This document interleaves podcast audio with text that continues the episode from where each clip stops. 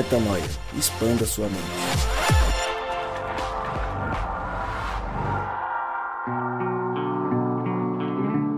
Sim, sim, sim, está no ar mais um podcast Metanoia e você é muito bem-vindo mais uma vez para expandir tua mente com a gente. Chegamos ao podcast Metanoia número 206 e, como eu sempre digo, meu nome é Lucas Vilches e nós estamos juntos nessa caminhada.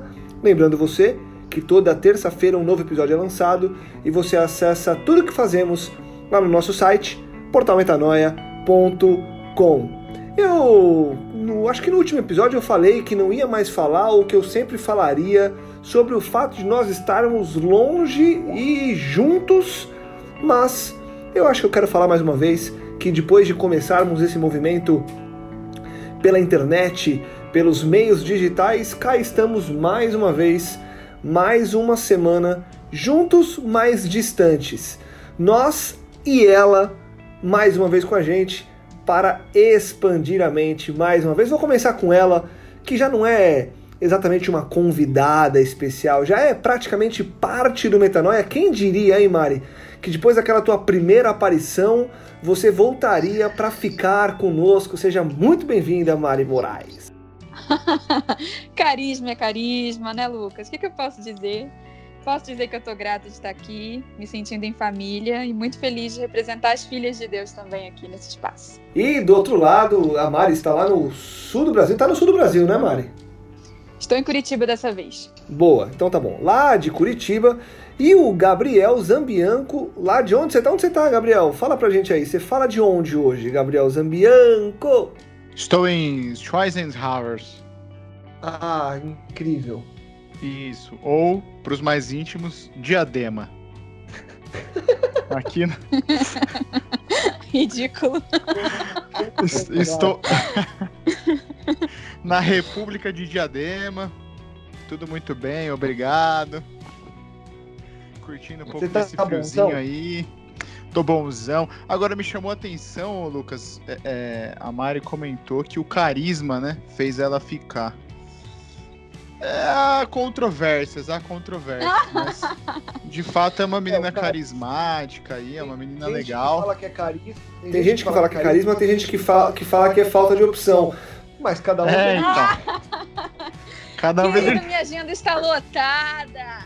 E aí, ah. e aí você vê que você vê que ela busca para se autoafirmar, ela busca apoio do público feminino. Estou aqui representando as filhas de Deus. Ou seja, ela quer, quer aquele apoio para continuar, entendeu?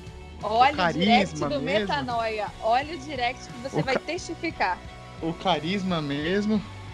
E ele, que, que não está na República de Diadema, mas está em Berno City, ao lado, lá, firme e forte, Rodrigo Maciel meu querido Rodrigo, como estão as coisas por aí? Fala aí, Lucão. Fala, Gabriel, Mari. Muito bom de novo estar com vocês aqui. Hoje um dia um pouco difícil para a gente aqui, em especial para mim. Uh, esse final de semana foi assim, um final de semana meio sombrio em diversos pontos de vista, mas principalmente porque é, eu perdi é, duas pessoas importantes para mim esse final de semana. Na verdade, duas pessoas é, descansaram, né? minha tia, que 69 anos, tia Mainha, que eu quero já é, começar o podcast aqui deixando um recado para toda a família, minha família aqui, meus primos, é, minha, em especial minha prima Andy, meu primo Isaac e também o meu tio, é, tio Shea. Todos eles eu eu queria mandar o meu abraço, meu carinho, porque essa, esse descanso da minha tia, embora traga para a gente esse luto, é também um, momento de gratidão para a gente, porque ela foi, sem sombra de dúvidas, foi uma dos principais aí alicerces da construção da nossa fé desde criança. Então, é, foi um pouco difícil é, esses dias por causa disso e por causa de um, de um, um bebê que na, no meio da gestação aí de sete meses de um casal também muito querido da gente, que é Mário Alê, também é, descansou um pouquinho antes da hora, né? E a gente ficou bastante triste com isso. Mas a gente mantém nosso compromisso de estar aqui em família de novo e gravando aqui o, o podcast Metanoia, mesmo ainda com o coração um pouquinho tristinho, mas feliz por estar à mesa e poder falar da palavra de Deus, que é aquilo que produz vida em nós. É, o Cristo sendo manifestado através das Escrituras, isso produz vida. Então, essa escolha não foi difícil para mim de gravar hoje, porque toda vez que a gente fala de Cristo e das Escrituras que apontam para Cristo, isso gera vida em nós e eu acho que um momento mais propício para mim do que esse não existe. Então, eu estou contente de estar aqui mais uma vez e que o Espírito Santo se manifeste no nosso meio, se movimente e a gente consiga absorver aquilo que o Pai tem preparado para nós essa noite. Legal. Boa, Rodrigão. É... Momento difícil aí, né? Mas, mas seguimos, né? Como você disse, a gente se reúne para ouvir mais de Deus e entender mais. E não à toa, a pauta de hoje é falar justamente sobre Salmos 121 que é um trecho das Escrituras que traz uma percepção é, que pode ajudar a gente em momentos como esse e pode trazer algumas respostas importantes para alguns momentos complicados que a gente passe, ou não exatamente os momentos complicados é, com essa profundidade, mas enfim, em momentos em que a gente precisa olhar para o alto, talvez essa, essa nossa discussão de hoje seja é, venha acrescentar bastante gente vai falar de Salmos 121. É, normalmente, a gente, quando pega um texto, ainda mais um texto como esse, que é um texto curtinho, a gente vai lendo os versos e volta é, e para neles para ir discutindo. Eu queria fazer diferente, como ele é um texto bem curto, eu vou ler ele inteiro. É, a minha versão aqui, a nova versão internacional, eu sei que o Rodrigo vai trazer uma outra versão também.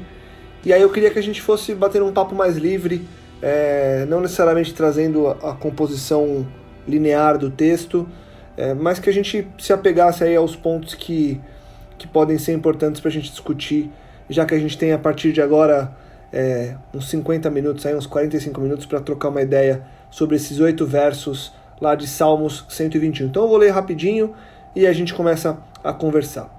Então, Salmo 121. Eu não quero nova... te cortar, Lucas. Perdão. Mas deixa a Mari ler, cara. Ela começou a ler no começo aí. Eu achei que é uma entonação boa dela, uma voz um pouco diferente, né? Lê aí pra gente, Mari. Tá bom, é. Vambora.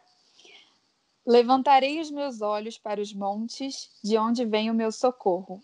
O meu socorro vem do Senhor, que fez o céu e a terra. Não deixará vacilar o teu pé. Aquele que te guarda não tosquenejará. Eis que não tosquenejará, nem dormirá o guarda de Israel. O Senhor é quem te guarda. O Senhor é a tua sombra à tua direita. O sol não te molestará de dia, nem a lua de noite. O Senhor te guardará de todo mal, guardará a tua alma. O Senhor guardará a tua entrada e a tua saída, desde agora e para sempre. Boa, Mari. Muito bom, Gabriel. Boa. São poucas as vezes que você faz uma intervenção tão pontual e e assertiva. Parabéns pela ideia, tá? Você é incrível. Obrigado, obrigado. E aproveita então, já que você fez essa intervenção, para não passar a palavra direto para Mari e você simplesmente deixar ela fazer todo o seu papel. É, brincadeiras à parte, entrando na parte, na parte séria de tudo. É, fala aí, Gabriel, você começa a ler esse texto com, com que olhar, com que viés que você pega é, essa parte aí? Cara, hoje eu fiquei um pouco reflexivo por conta das situações que o Rô já comentou.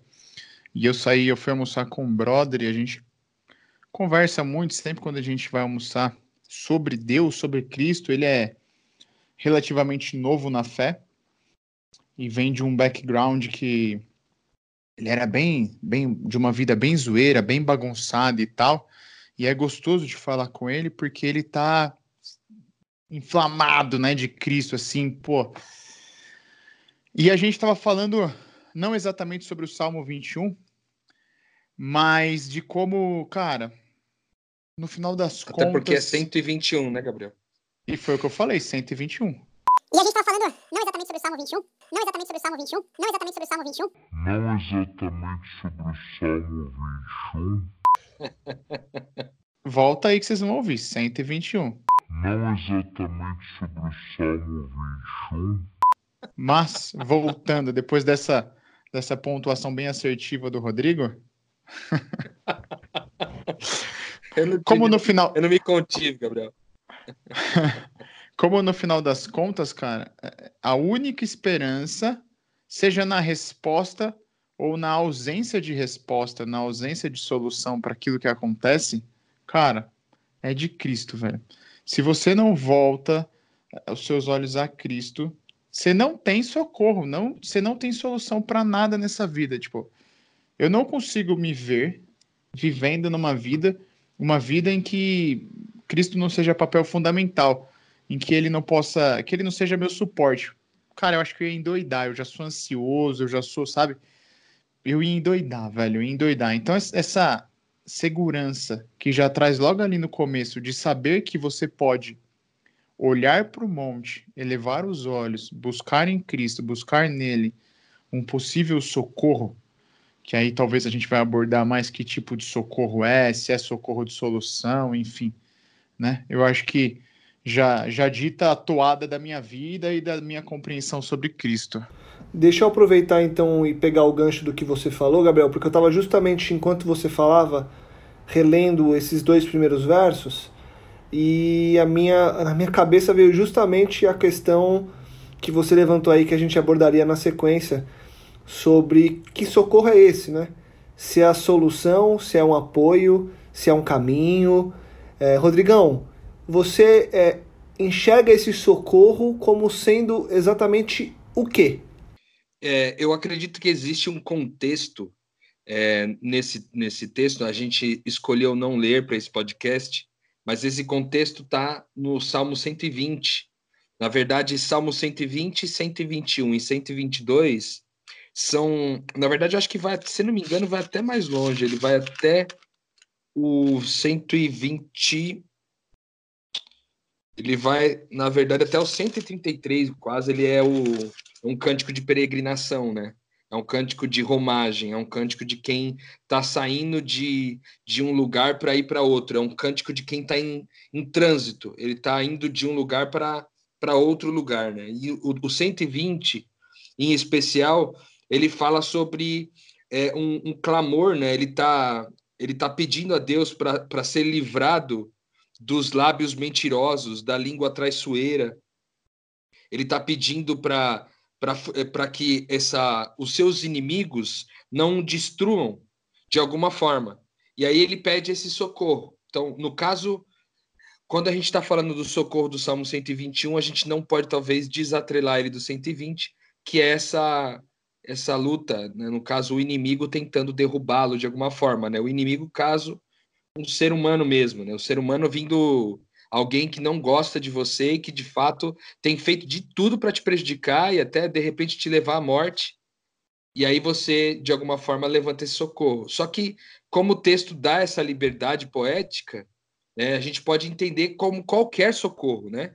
Até porque tudo que vem na sequência ele vem a, a, a corroborar com isso, né? De que é, em qualquer momento onde eu precise de socorro, eu posso recorrer a Deus que ele é, vai me ouvir. Né? Isso é, é fundamental. Eu achei interessante uma, um detalhe da, da versão da mensagem. Vocês sabem que eu gosto bastante da versão da mensagem, só que ela é uma paráfrase, né? ela é um pouco diferente, porque ela não. Ela talvez não respeite muito a literalidade das coisas e trabalha mais no contexto. E, a, e ele faz uma provocação um pouco diferente. Ele fala: Levanta os olhos para os montes. Será que é de lá que vem a minha força? E aí ele continua dizendo: Não, a minha força vem do eterno, que fez céus, terra e montanhas. Porque isso faz um pouco de sentido. Porque, por exemplo, quando a gente fala assim, elevo o olho para o monte, de onde virá meu socorro?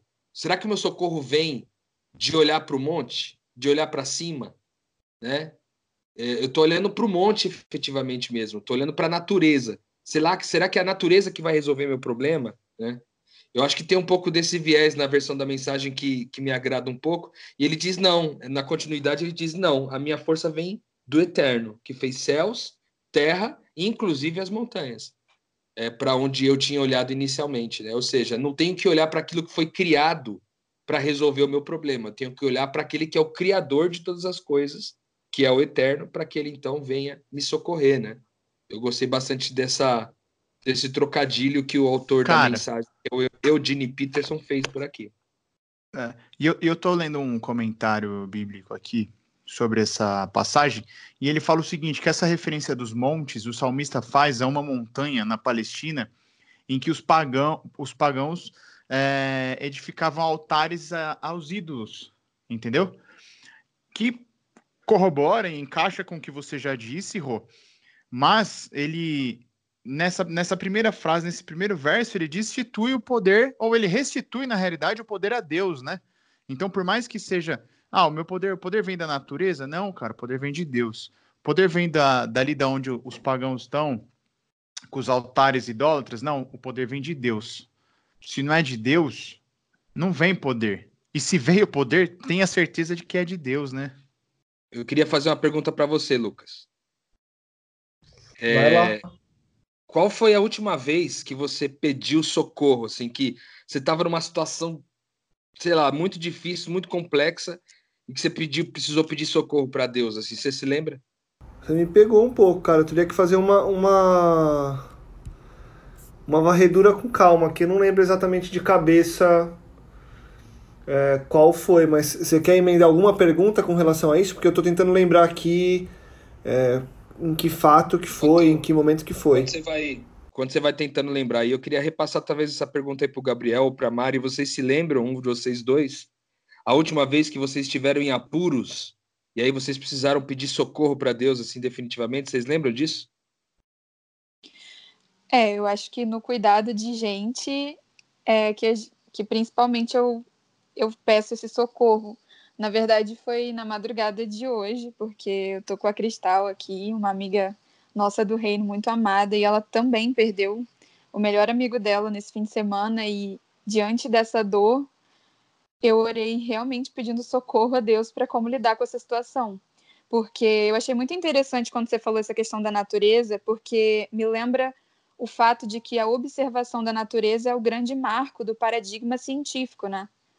Então, isso me comunica que eu não vou buscar ah, o socorro na lógica, muitas vezes, desse mundo, ou num conhecimento, num pretenso conhecimento, quando muitas vezes o que pode, enfim. Na verdade, a única coisa que pode solucionar é um relacionamento com Deus, né? E Deus é espírito. Então, enfim, Deus fala por meio das coisas, não as coisas substituem Deus, né? Eu me lembro de, um, de uma situação em que é, a minha filha, quando ela tinha a Gabi, quando ela tinha mais ou menos uns 7, 8 anos de idade, ela teve um problema de ressecamento muito grave, assim.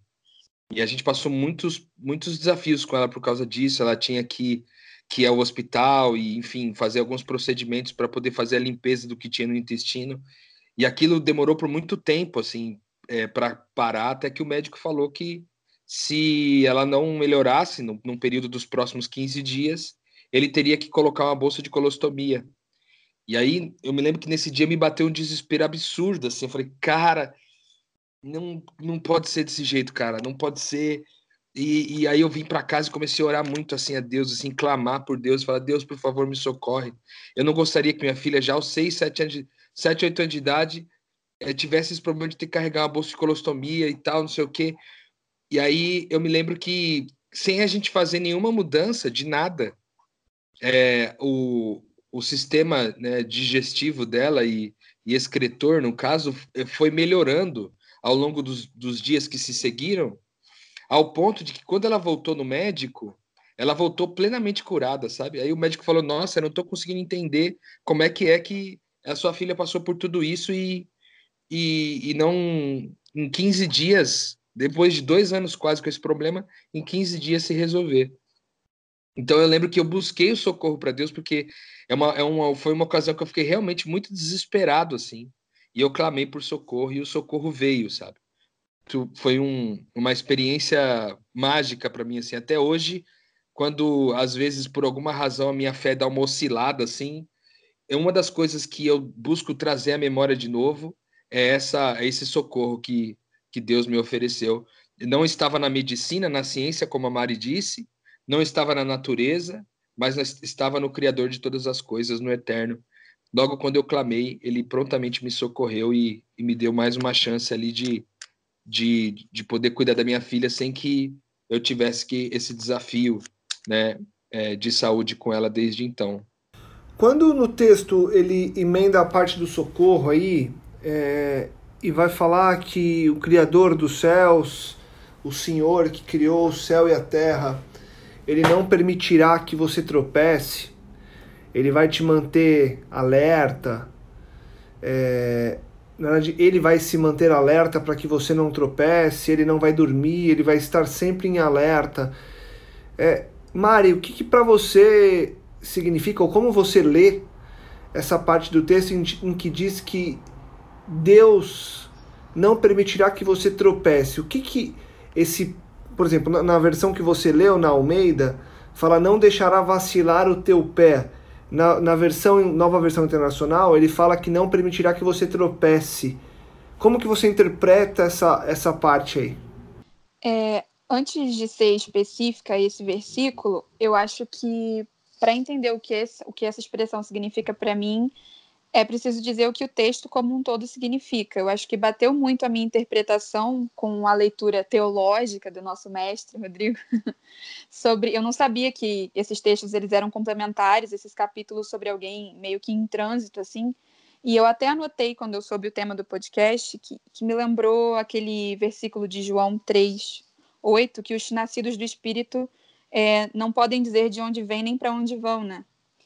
E, e eu vejo muito esse todo esse capítulo como a descrição da vida de alguém que vive segundo o fluxo do espírito. E para mim, quando quando eu permaneço em Cristo e eu entendi que ele é que me que é o meu socorro e eu não busco, enfim, o socorro no meu próprio braço ou no caso ídolos, né? Como a gente já fez, já vi a série de vocês no, no, no podcast sobre idolatria, Vi não, né? Ouvi. Sinestesia. É, o ponto é que esse versículo, quando ele diz que ele não me permite tropeçar, eu penso que no dia a dia, todas as coisas que eu vivo, prazerosas ou não, elas têm um significado, elas têm uma dimensão de aprendizagem, né, de glorificação, de me parecer mais com Jesus. Então eu não considero dentro do caminho que Deus preparou para mim alguma coisa necessariamente como tropeço eu eu estou nele e é ele que controla o meu caminho. Então, não quando eu digo que eu não vou tropeçar, não quer dizer que eu não vou padecer em nada, mas eu posso ver um sentido de caminhada mesmo nos momentos em que talvez eu me machuque. Então, dá essa dimensão de sentido ao tropeço e transforma ele em caminhada. É assim que eu, que eu interpretei esse versículo.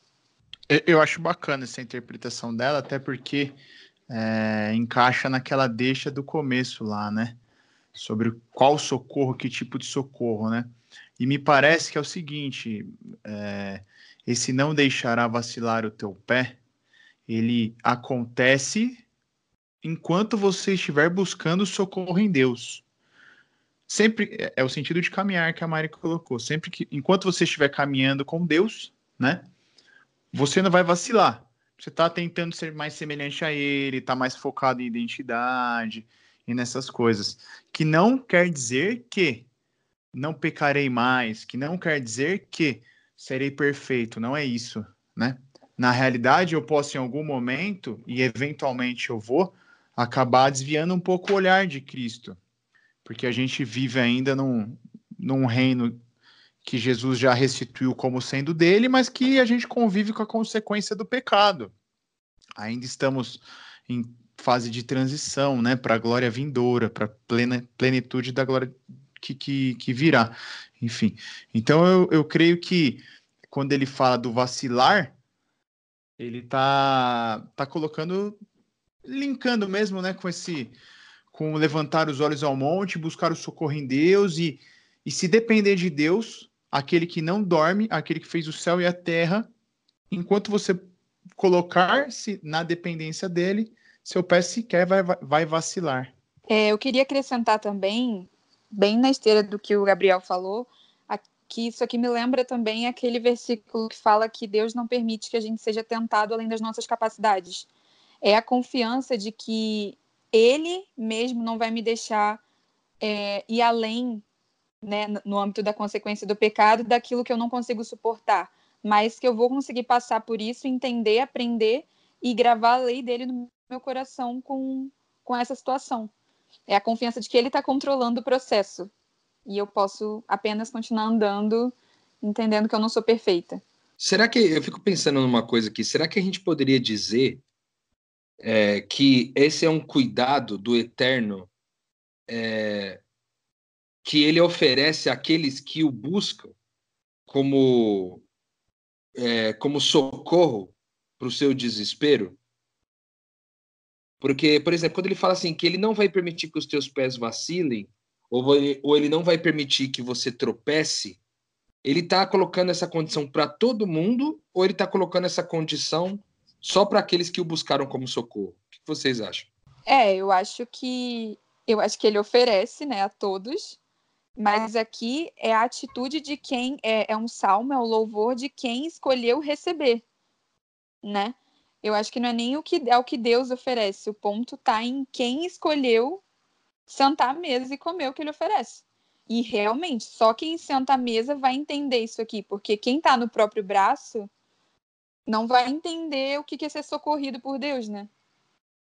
É, e eu acho, fala... eu, eu acho que não. Eu acho que a, a ótica não é do ponto de eu, Gabriel, caminhando com Deus, não tropeçarei. Mas é o contrário, é eu, Gabriel, Deus não me deixará tropeçar. Então independe de Exato. mim, né? É, é, então, assim, é, até se você conseguir dividir os dois, o versículo 3 e o 4, você vai ver que ele fala assim: ele não deixa. Parece, parece, que, parece que é exatamente um cântico de peregrinação. Imagino, eu imagino, tipo assim, nós quatro caminhando assim, peregrinando de um lugar, de um ponto ao outro, e aí, de repente, eu e o Rodrigo cantando. É, ele não deixará que você tropece. Aí o Lucas e a Mari respondem: não, porque ele não dorme, ele é Deus. Então não depende de vocês dois, não depende de nós quatro. Ele é Deus. Então, por ele a gente não vai tropeçar, né? Por, pelas nossas próprias forças, é o que a Mari disse, tipo assim, do meu próprio braço eu vou tropeçar. Então, se eu sento à mesa de Cristo, a mesa com Cristo não falta nada, porque a mesa é dele, porque o, o esforço é dele, a glória é dele, enfim. É porque tem um detalhe interessante aqui que ele está fazendo uma correlação entre vacilar o pé e e não vacilar, ou seja, não não não ser permitido vacilar os pés com base em alguém que não dorme. Ele está dizendo, ele não dorme ou não dormitará aquele que te guarda, ou talvez na outra versão, é, o seu protetor se manterá sempre alerta, ou até na versão da mensagem que ele diz, o guardião de Israel nem sequer cochila. É, com, com isso tudo tem tem um lance assim que vacilar o pé tem a ver com é, não vacilar o pé tem a ver com alguém que não dorme e que está sempre te, te, te vigiando ali, vamos dizer assim. De alguma forma, ele se ele está o tempo inteiro acordado, é, o vacilar o pé tem a ver com isso, entendeu? Por isso que eu acho que talvez a gente deveria cavar um pouco mais fundo para tentar entender do que, que do que, que ele está falando quando ele está falando de vacilar o pé, porque é, essa, essa ideia da caminhada me pareceu bem interessante. Assim, a gente está numa a gente está numa, numa romaria, a gente está numa peregrinação, a gente está caminhando. A gente até costuma dizer aqui no Metanoia, né, que a gente está junto nessa caminhada. Então a gente está caminhando juntos ali, e aí de repente tem alguém que não dorme. O que, que acontece? O que, que pode acontecer que alguém que não dorme pode evitar? Tentando cavar um pouco mais fundo aí, o que, que vocês acham? É, você faz a correlação profunda e joga a peteca. Exatamente, é porque eu tô achando que a gente ainda podia cavar mais, entendeu? Porque é, tem alguma metanoia para sair daí, eu não sei exatamente da onde, mas para mim é isso. A gente está caminhando junto aqui. Eu gostei muito dessa ideia da peregrinação. Eu tô, eu tô caminhando em busca, talvez até de um socorro, né? eu tô, eu tô em busca desse socorro, eu talvez não, ou talvez esteja no caminho do meu dia a dia do discipulado, no dia a dia da missão, e de repente meus pés podem vacilar, só que quem está acordado não deixa que isso aconteça. Só que ninguém consegue ficar acordado um ano inteiro, né? Alguém vai ter que, todo mundo vai ter que dormir em algum momento. E aquele que não dorme vai impedir de que os nossos pés vacilem. Tipo, eu tô ainda tentando cavar um pouco mais disso aí. é, acho que a gente já, já falou algumas vezes aqui que talvez a, a maior dificuldade, é, o maior caminho de volta é quando a gente desvia aquele vetor da identidade que estava te, te guiando a Cristo e você começa a, ir, começa a vacilar um pouquinho para o lado, né? E aí a hora que você percebe, você já está muito distante da identidade em Cristo. Né? E aí eu até, até aproveito para responder aquela primeira pergunta que o Rodrigo fez para o Lucas sobre ter vivenciado em algum momento clamado socorro a Deus. E cara, eu eu passei algumas situações no meu trabalho esses tempos em que não, eu até hoje não consigo identificar muito bem, sabe? Enfim, mas que a minha identidade ela foi completamente hum, pré-julgada e é, me entenderam o extremo oposto, sabe? E para fazer o caminho de volta, para que as pessoas possam ver em mim o Cristo, a, a, o Cristo que eu conheço, tá sendo muito difícil. Tá sendo muito difícil, cara. Muito difícil.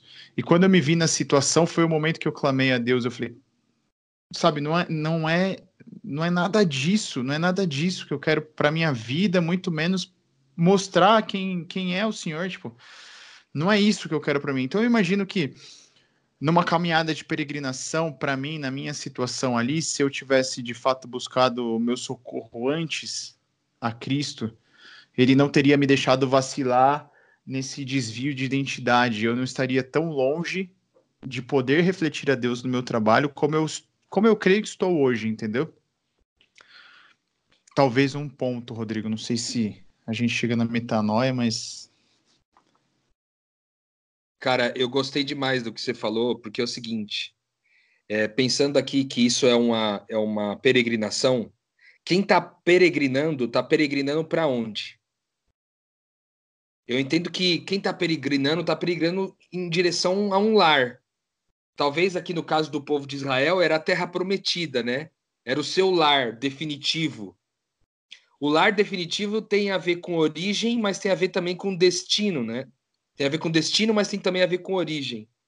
Se a gente, de repente, até usar essa metáfora, essa, esse caso que você está vivendo aí no teu trabalho, é, eu acho que a gente até pode usar essa, essa metáfora para dizer que esse, essa busca por socorro também pode ser um socorro para minha origem, sabe? Tipo assim, Deus, me leva de volta para casa, me leva de volta para quem eu sou. E aí, talvez nesse sentido, os pés vacilantes sejam algo que, que resuma as distrações dessa vida.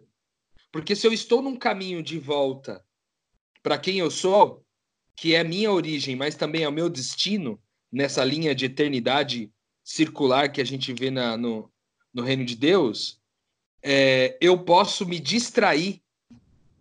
E aí, o quem está acordado o tempo inteiro, quem está ligado o tempo todo, consegue nos impedir, é, consegue nos ajudar a não distrair. Talvez seja esse o, o grande ponto aqui. Ficou bem forte para mim os pés vacilantes ou os tropeços, porque quem tropeça em alguma coisa é porque estava distraído do seu trajeto. Concordam? Eu, eu acho muito, muito legal e, obviamente, faz todo sentido essa maneira de ver, mas eu estava aqui enquanto vocês falavam tentando achar um, é, uma maneira de, de encontrar um sentido mais profundo, de cavar mais como você propôs, Rô. É, e para mim esse socorro ele é o pedido de paz pelo seguinte, é, de novo eu acho que faz todo sentido pensar como você está pensando, mas hoje de verdade eu prefiro pensar que o meu socorro é a paz de ter a convicção de que eu não vou conseguir fazer tudo o que eu gostaria ou de viver do jeito que eu gostaria em meio à loucura e à rotina que a gente é colocado. Então, assim, quando você falou aí de tropeçar ser a distração, eu penso que sim, pode ser a distração, mas pode ser o cansaço, pode ser a exaustão. Normalmente, quando você está sem força na perna, você não consegue levantar lá direito e você tropeça. É, e saber que tem alguém que não dorme me dá tranquilidade para descansar, entendeu? Eu acho que tira é, ter a certeza de que alguém está acordado cuidando de mim o tempo todo e cuidando dos meus passos, pode me dar, entre aspas, o luxo de descansar de vez em quando. Porque eu não vou conseguir, de, de dia e de noite, manter essa caminhada o tempo todo frenética sem tropeçar, sabendo que eu vou fraquejar, sabendo que minha perna vai bambear, entendeu? Então, na minha concepção aqui, uma maneira interessante de ver é entender o socorro como o pedido de paz e a certeza de que Cristo está pronto para dar essa paz, para se manter acordado mesmo quando eu tiver que dormir, entendeu? É, de repente, então, o que a gente está falando são de possibilidades, né? Hora distraindo, hora cansado, é, a gente é, não se manter nesse caminho, ou, enfim, a gente talvez, é, com nosso esforço, seja um esforço de atenção ou um esforço de energia física, a gente não conseguir é, continuar esse caminho ou tomar o caminho certo. E eu acho que até faz muito mais sentido, até a forma como você observou, porque na continuidade do texto, lá no versículo 6, ele vai dizer: De dia o sol não o ferirá, e nem a lua de noite. E aí, isso, como que o sol te fere? O sol te fere quando você dormiu e esqueceu de passar o protetor solar e você tá lá dormindo lá e, cara, tá cansado de repente, ficou tomando sol fora de hora, e aí agora você tá, ele, o sol te machucou. E a lua, de alguma forma, né, quando ele, ele dá esse símbolo da noite, é os perigos que a noite traz.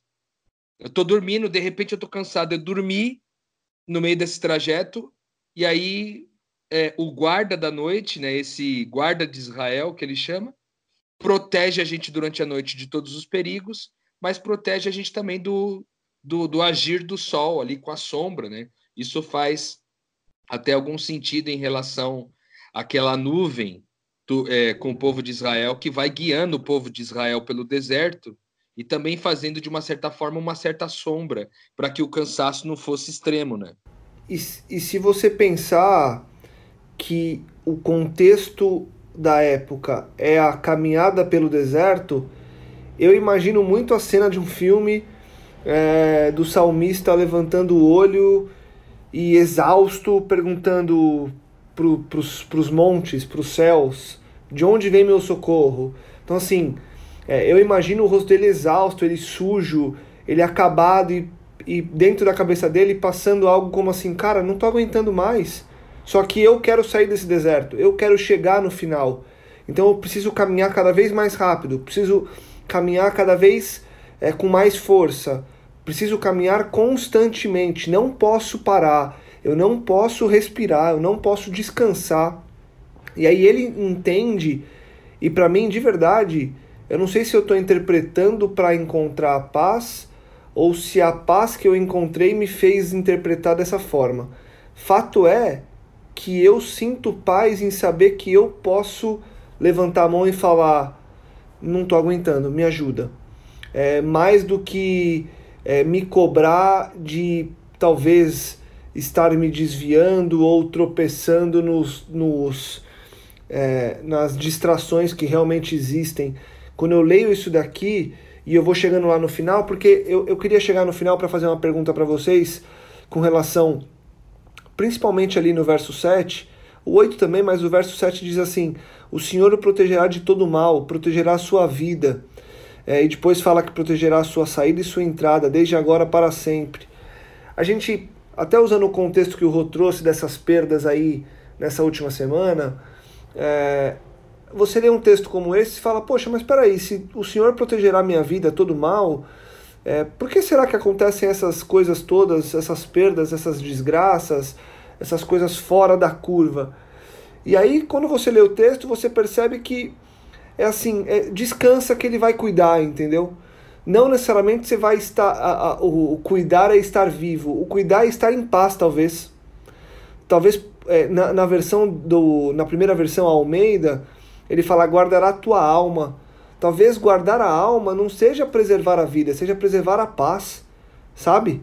É, guardará tua entrada e tua saída talvez seja preservar a paz enquanto você caminha, porque eu acho que não existe nada mais absurdo, nada mais é, ofensivo para nós enquanto filhos de Deus, quanto é, seguir a nossa caminhada no reino sem paz. Então, quando eu leio ali que o Senhor protegerá de todo mal, é, eu entendo que eu posso seguir minha vida em paz, entendeu? Porque Ele vai me fazer caminhar em paz.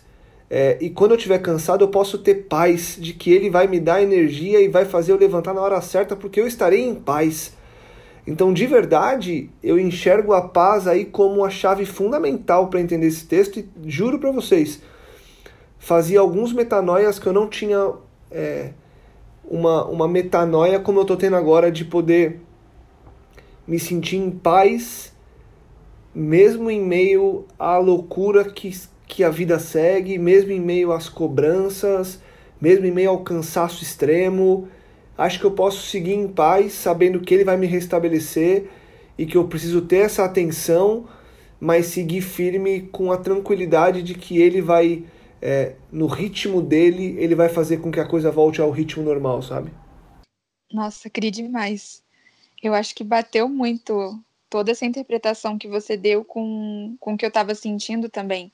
Porque quase todos os versículos colocam sobre Deus a responsabilidade, sabe? E se a paz é, é, a, é a ausência de ansiedade e o Senhor é o eterno, é porque a gente confia de que, que não há por que ficar ansioso ou angustiado quando existe alguém que é muito maior e está aí antes da fundação do mundo dando conta das coisas. É sempre o Senhor que faz, o Senhor não vai dormir, o Senhor te guarda, o Senhor não te molestará. O sol, quer dizer, o sol, o sol não te molestará porque o Senhor te guardará de todo mal. Então, eu acho que esse texto todo é sobre, de fato, descansar que quem faz não é você, é Deus. E por isso ter paz, como você falou, eu criei demais. Eu olhando esse o versículo 7, quando ele quando ele fala que o Senhor vai te proteger de todo mal, né? E aí ele faz essa é, fazendo essa talvez esse paralelo com o momento que a gente está vivendo agora, com tantas perdas, né, de, de pessoas importantes para gente aqui na vida e tudo.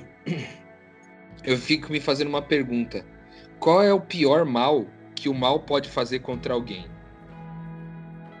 Eu acho que o pior mal que o mal pode fazer contra alguém é tornar essa pessoa malvada, sabe? Eu acho que esse é o pior mal que o mal pode fazer para uma pessoa. Tipo assim, nesse trajeto é, de ser protegido por Deus e de ser guardado por, por Deus, quando ele diz que ele vai me proteger de todo mal, é, eu entendo que ele, tá, que ele tá me dizendo que não é que não vai acontecer nada de ruim comigo, né, ou de aparentemente ruim comigo. É que é, eu não vou me tornar um malvado, sabe assim? E Deus não vai permitir que eu, me, que eu me torne um malvado nesse processo. De acordo com a minha fragilidade, o meu cansaço, é, a minha falta de energia ou até mesmo a minha distração, é, nesse processo, a, a atuação do mal sobre mim não vai me tornar alguém malvado. Isso é, é, é, é, tão interessante porque na continuação do texto ele diz que ele vai proteger a sua vida. Né? Então, é, esse, esse talvez impedir que eu me torne alguém malvado, talvez seja de fato uma forma de me proteger da verdade, é, me proteger dentro da verdadeira vida, me proteger dentro de Cristo, né? Porque talvez tendo me tornado alguém malvado de verdade, talvez eu, tenha me distanciado completamente da verdadeira vida que, que é Deus em mim, né? Legal, hein, velho? Muito bom. Lucas não fala muito, mas quando fala, fala bonito, né, cara? E eu achei Sim. que fez muito sentido. Aliás, acho que a gente chegou na grande metanoia que estava buscando. Porque é, falando sobre o, o versículo 7, o Eterno guarda você de todo mal, o que estava claro no começo era que, para mim, pelo menos, é que Deus ele não, ele não te livra das consequências do pecado, né? Ou na realidade, vou reformular, ele te livra sim das consequências do pecado, mas não da forma como nós humanos olhamos para ela. Então ele não vai evitar que você sofra, que você fique pobre, que você morra. Na realidade, quando o seu socorro está em Cristo, ele vai te dar a paz de espírito, que é te guardar de se tornar alguém mau, alguém que olha para Cristo e não quer conhecer a Cristo, alguém que convive com Cristo e não se permite conhecer a Cristo de verdade. Porque eu fico pensando assim, qual que é a maldade de Satanás? A maldade de Satanás é, é ter vivido com Cristo e ter negado ele, né? Ter vivenciado o céu e não querer nada com o céu. Não é necessariamente é, é fazer, criar, enfim, gerar doença e matar e ódio e tudo mais, né, cara? Então eu, pô, gostei demais, o Lucas. Sensacional, cara. Essa paz de espírito não tem preço, né? Essa paz que Deus nos concede. É, eu ia dizer aqui que nesse último versículo que ele diz: O Senhor protegerá a sua saída e a sua chegada desde agora e para sempre, né? Ou ele guardará a tua saída e a tua entrada é, desde agora para sempre. Também eu acho que é uma finalização interessante do texto, porque quando ele está falando em é, chegar e sair, dá uma impressão de lugar, né? Eu não sei o que vocês veem nessa. Quando ele fala guardar a sua entrada e a sua saída, ou seja, todo sempre quando eu chegar num lugar ou que eu sair desse lugar, é, Deus está tá me guardando desde a hora que eu chegar até a hora que eu sair.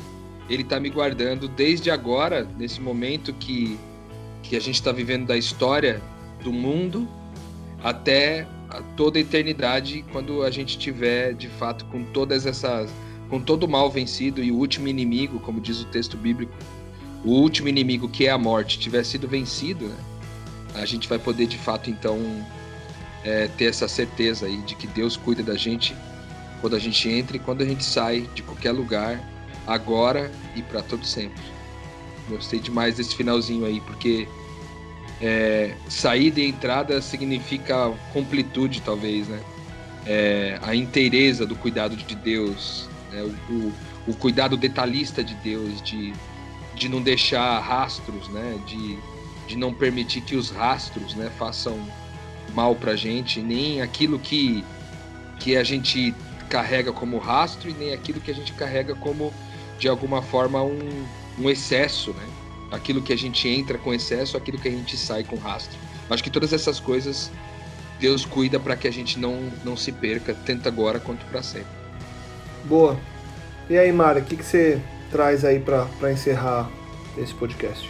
Eu acho que foi um episódio muito especial para mim, assim como para você, porque nessa fase do discipulado eu tenho aprendido a, a ficar triste em espírito, e é muito.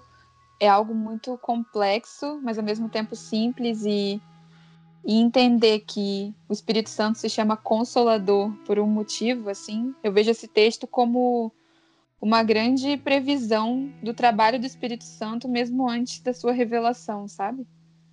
E, e eu tô aí seguindo o conselho do, do Paulo em Coríntios que a tristeza pode nos tornar mais humanos, mais apaixonados, mais responsáveis e com mais pureza de coração. Tô aprendendo a ficar triste descansando no colo do pai.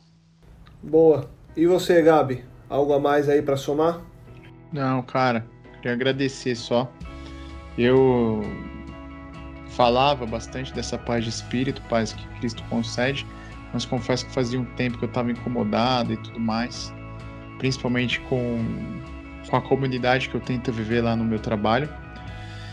E eu, pô, obrigado, Lucas. É, essa metanoia de hoje me trouxe de volta essa paz de espírito e a certeza de que ele está guardando, e aí finalizando com o versículo 8 que eu roleu, que ele guardou a minha entrada lá no trabalho, no serviço, e que ele vai guardar a minha saída, tanto com o que eu vou levar de lá, quanto com que Cristo ficará refletido lá naquelas pessoas, né? Então, é isso, cara. Obrigado mesmo. Boa. Legal. Obrigado, Mari. Obrigado, Rô. Obrigado, Gabi. Acho que a gente é, chega, chega mais uma vez a, a um episódio que finaliza com muita metanoia. E a gente segue semana após semana buscando essa. É, escavar cada vez mais as, as escrituras e as revelações que estão aí prontas para a gente encontrar e que a gente siga junto, é, se auxiliando e uns mostrando os caminhos aos outros, porque com certeza juntos a gente consegue entender muito mais do que o Eterno tem pra gente. Obrigado, queridos. Obrigado a você que escuta a gente. Deixa aquele convite todo final de episódio, compartilhe, divulgue, ajude que mais pessoas possam expandir a mente. Sobrou dúvida, uma interpretação diferente, quer mandar uma pergunta, quer interagir com a gente? Manda e-mail pra gente, podcastmetanoia.gmail.com ou entra lá no nosso Instagram, podcast Metanoia, fala com a gente que estamos prontos para expandir a mente junto contigo também. Semana que vem a gente volta com muito mais metanoia. Metanoia, expanda a sua mente.